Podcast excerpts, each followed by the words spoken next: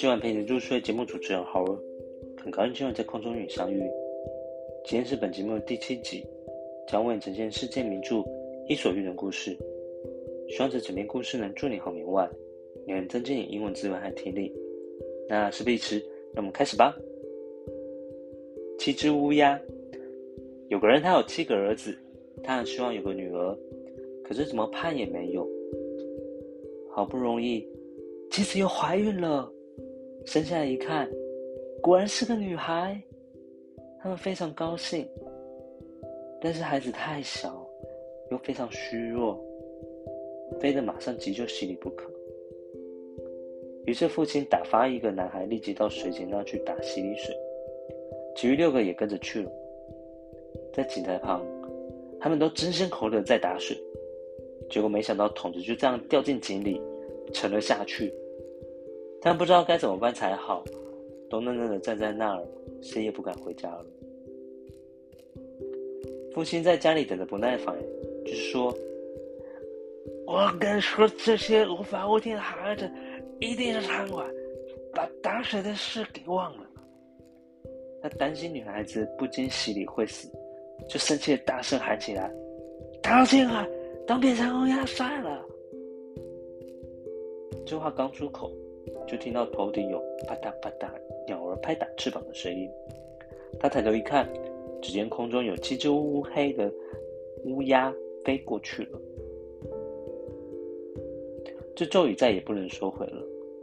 父母就这样失去了七个儿子。父亲心里也感到非常的悲伤。可是有了这个可爱的女儿。看到她逐渐的成长，长得一天比一天的漂亮，他们心里多少还得到一些安慰。女孩子一点也不知道哥哥们的事，他们也加倍小心，不提此事。可是有一天，她偶然听到人们议论说：“那女孩啊，别看她长得漂亮，她七个哥哥就是因为她才倒霉的。”女孩子听后感到非常疑惑，就去问父母：“我有哥哥吗？要是有，他们都到哪里去了呢？”这样，父母再也瞒不住了，只好说：“这、这、这……小伟，那是老天爷的安排啊！只是你恰巧生在那个时候，这可不是你的罪过，所以你也不用将这事情。”放在心上啊！尽管如此，女孩子每天仍感到痛苦。她想，他应该设法救哥哥们，使他们摆脱咒语。于是，他悄悄地从家里溜出来，下定决心，不管遇到什么困难，不管到哪里，也要找到他们。他从家里只带了一只小戒指，是父母给他做纪念的；一块面包是肚子饿的时候吃的；一壶水是渴的时候喝的。还有一只小凳子，是疲乏的时候坐着用的。小女孩上路了，他走啊走啊，走得远远，直到天边。他走到太阳这里来，太阳非常热，又大又可怕。他要把小孩子大口大口的吃掉。他急忙跑开，又来到月亮这，可是月亮太冷了，还特别残忍，心肠歹毒。一发觉孩子来了，就说。呀呀，啊哈哈哈哈！有人肉啊，有东西吃了，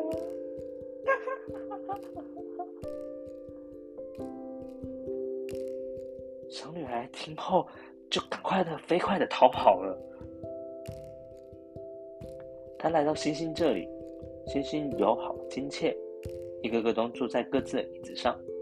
一颗启明星站起来，给他一个小鸡腿，说：“你的七个哥哥都住在玻璃山上，你要是没有这只小鸡腿，就打不开那玻璃山的大门了。”小女孩接住鸡腿，小心翼翼的包在小布片里，又往前走。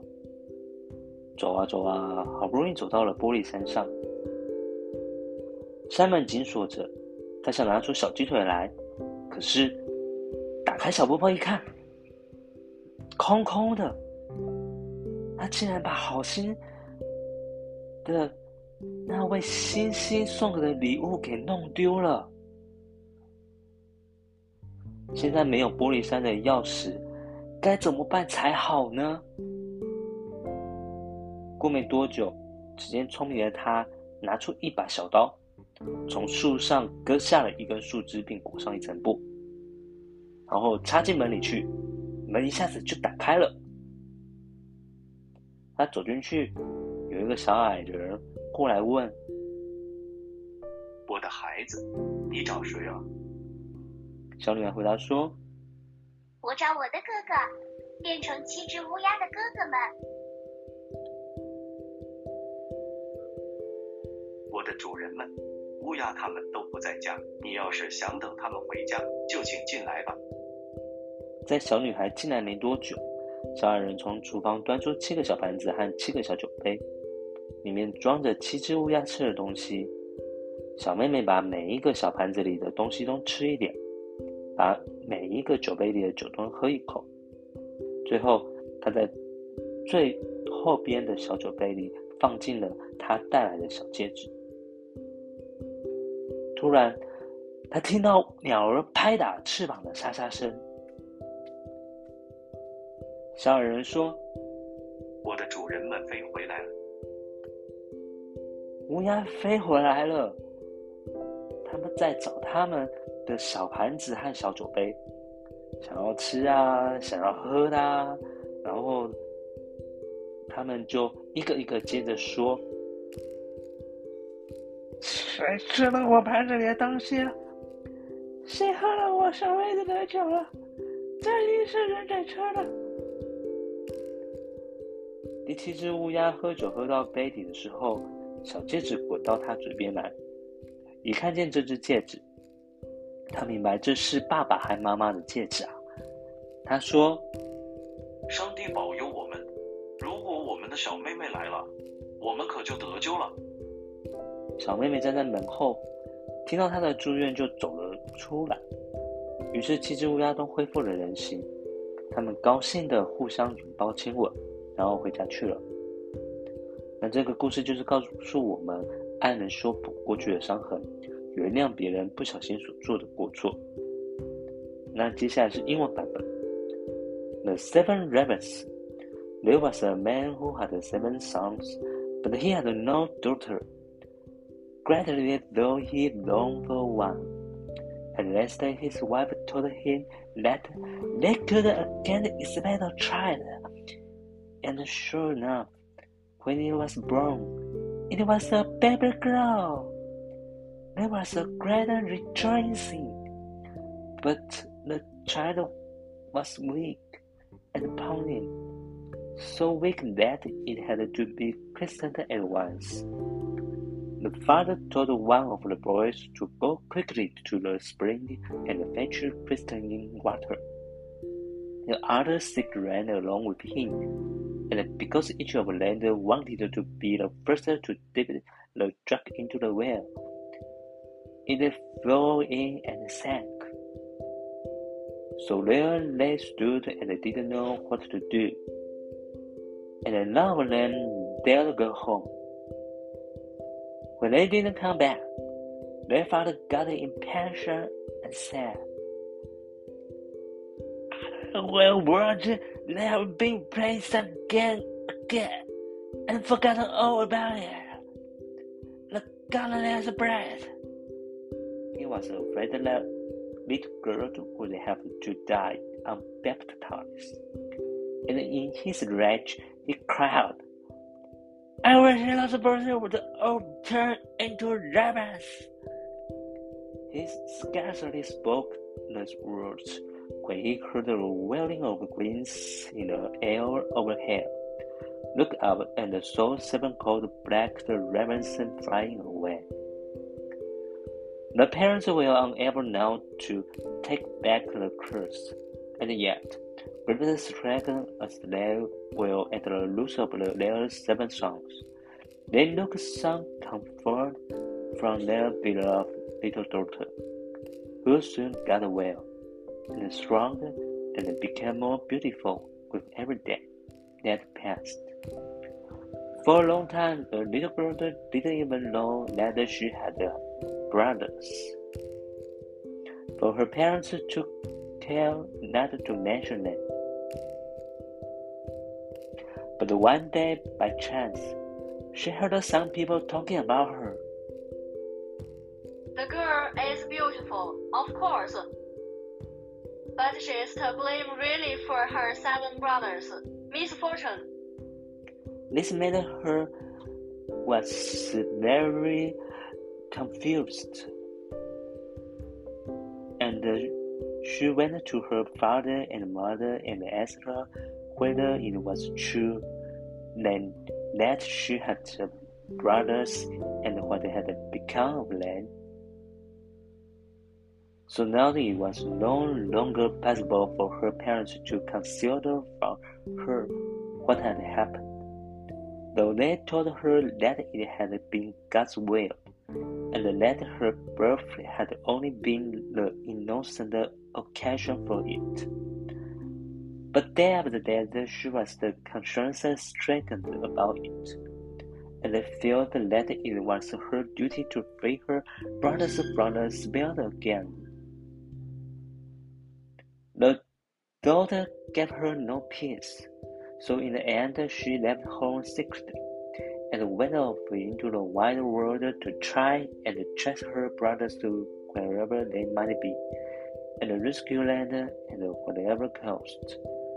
She took nothing with her but a ring belonging to her parents to remember them, a loaf of bread for when she was hungry, a jug of water for when she was thirsty, and a little child for when she was tired. She went on and on, further and further, till she reached the end of the world. There she came to the sun, but it was too hot and terrible, and it devoured the little children. Quickly she ran away Uh, went to the moon. But it was too cold, and it was grisly and evil.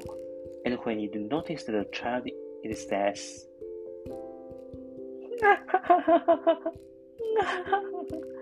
I smell human flesh. Food's coming.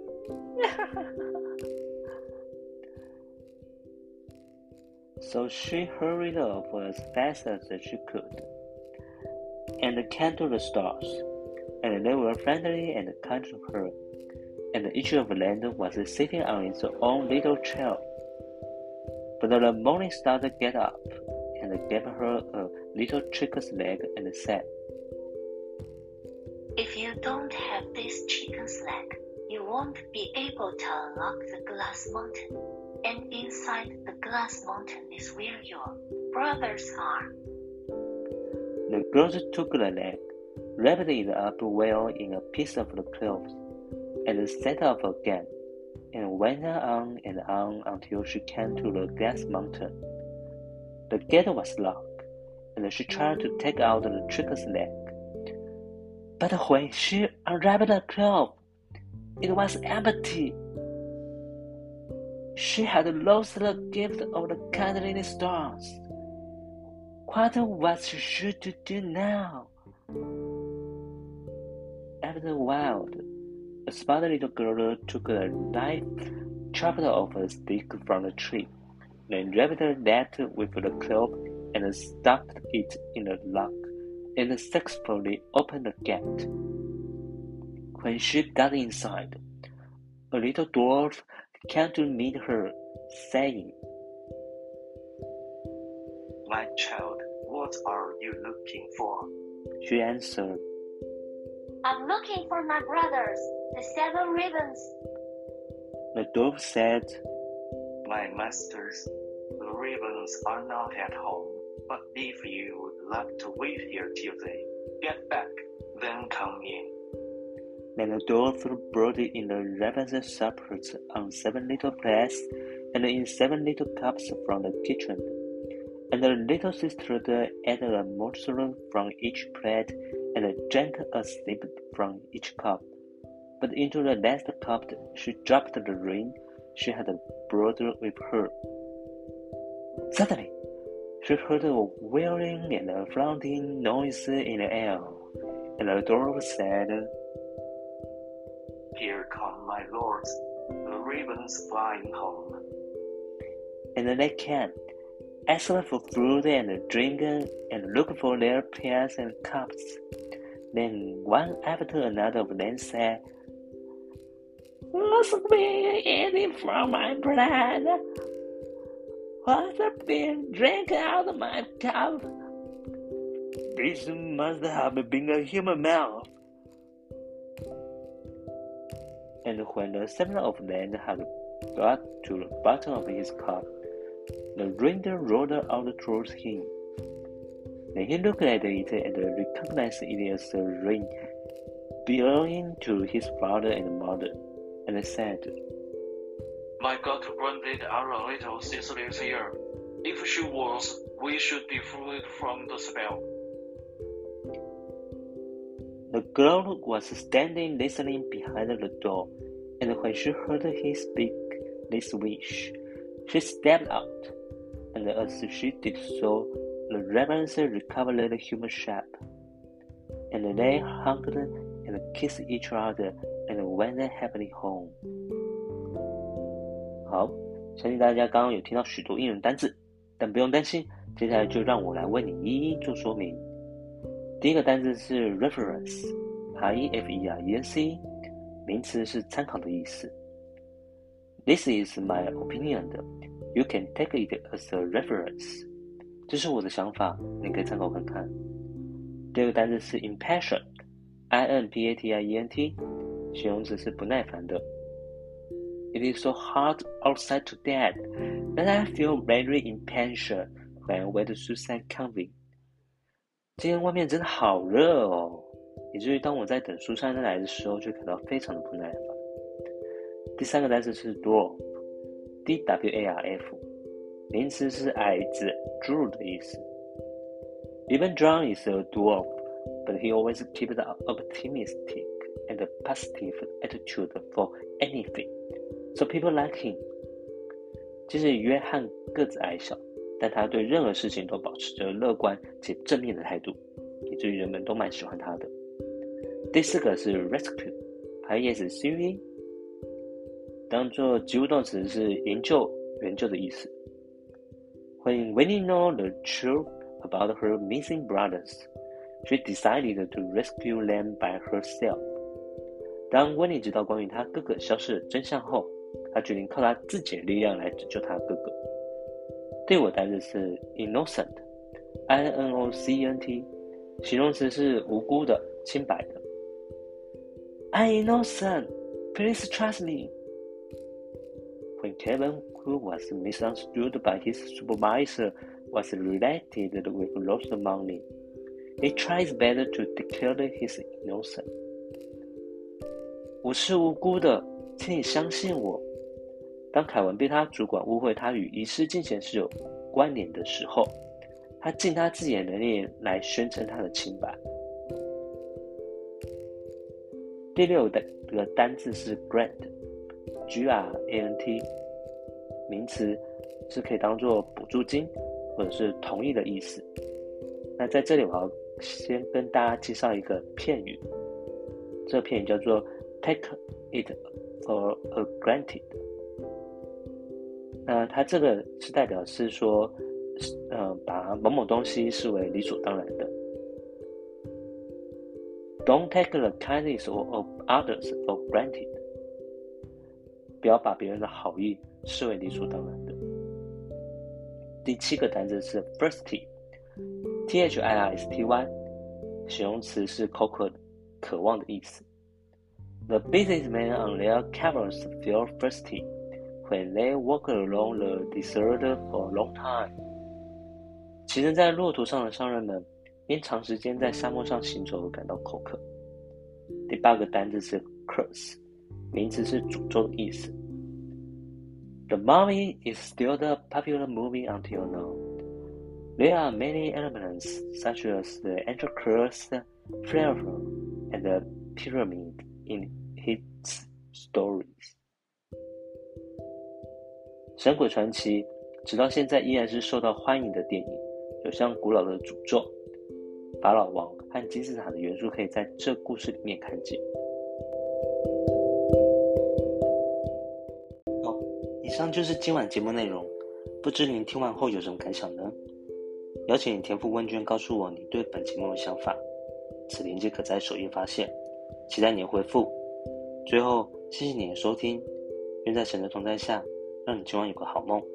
我们下次在空中与你相遇哦，晚安。